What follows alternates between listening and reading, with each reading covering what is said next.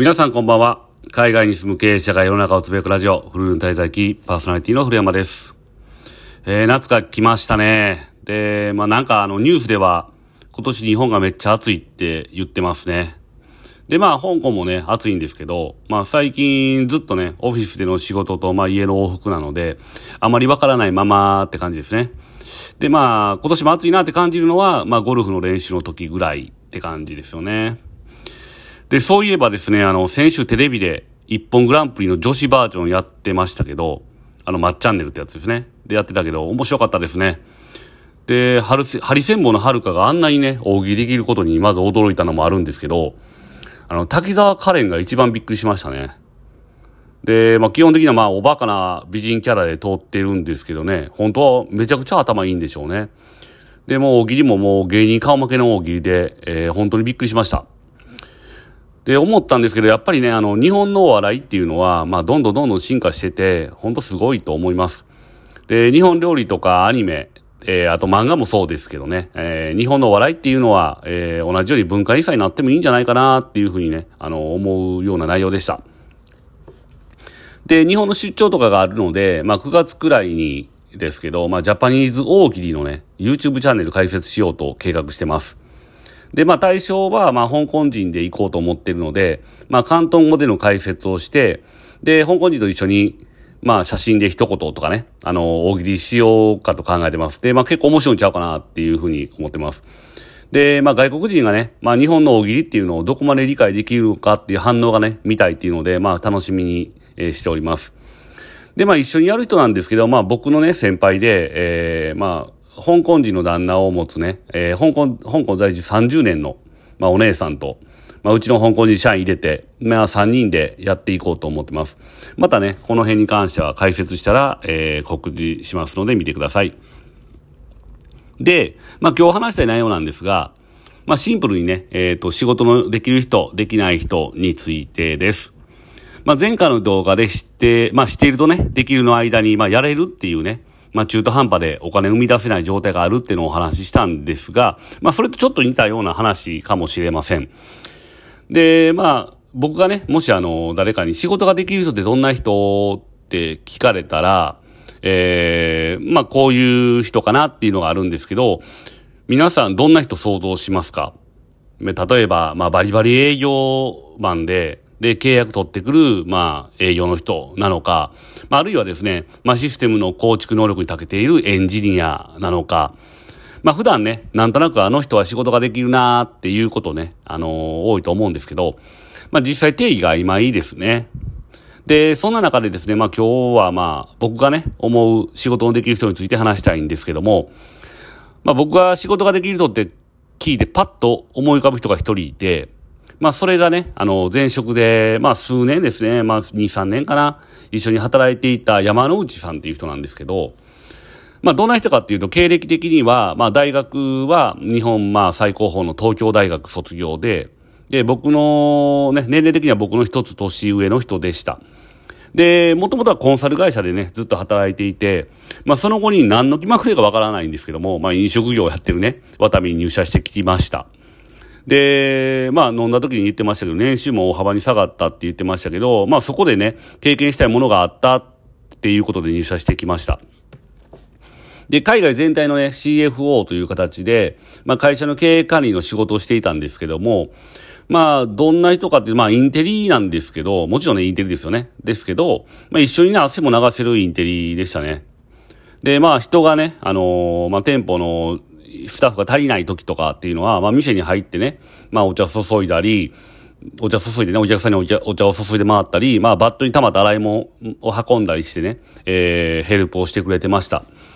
まあそんな中でもですね、えー、店の改善点とか、まあシステムの不備とかを見てね、えー、経営に落とし込んで改善していってましたね。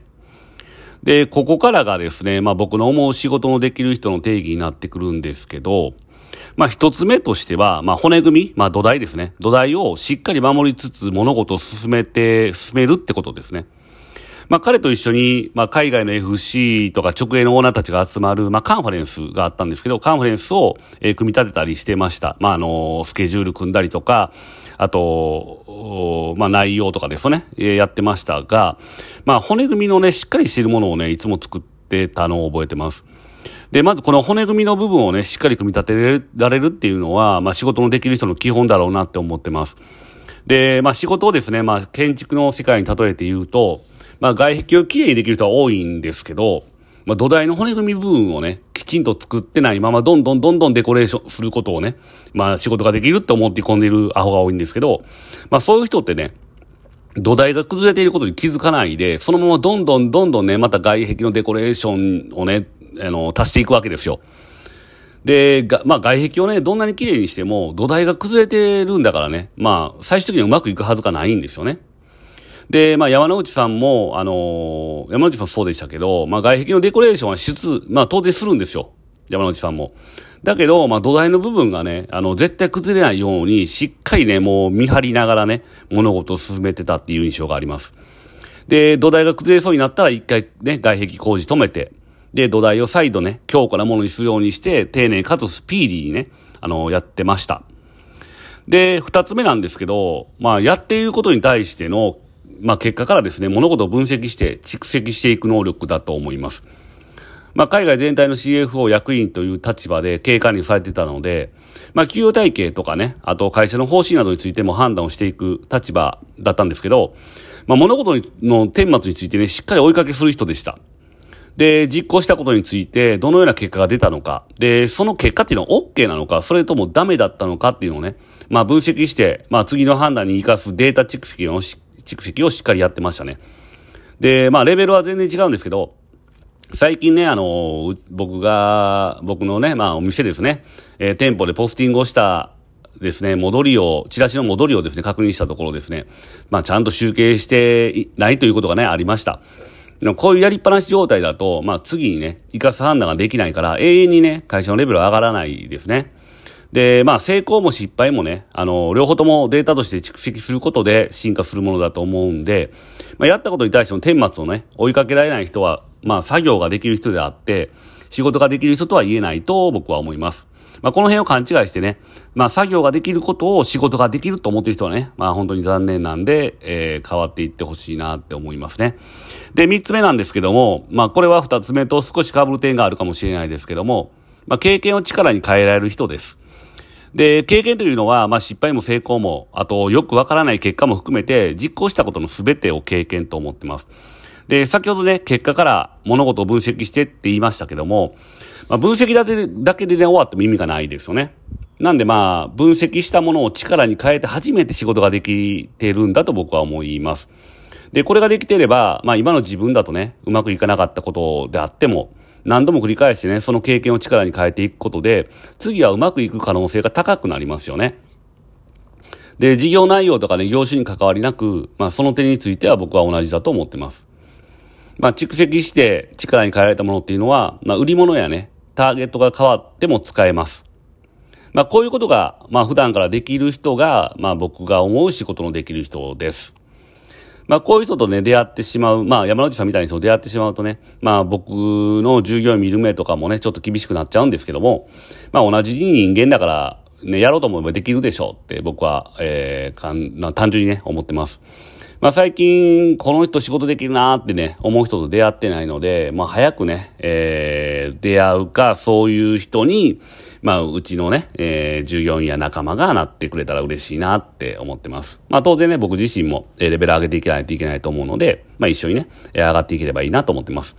で、まあ最後に、まああの、とはいえですね、仕事ができるできないの前にですね、挑戦とか、まあトライをしていかないと、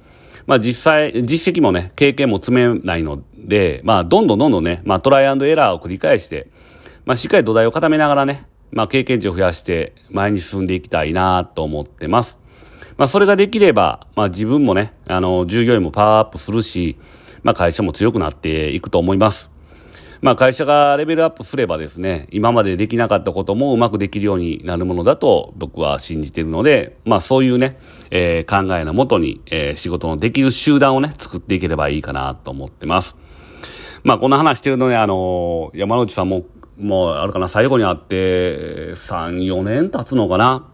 なのでね、あの、今はなんか、えー、またコンサルのね、元々のコンサルの、えー、畑に戻って、で、コンサルと、まあ、コーチングの仕事をされてるって聞いてるので、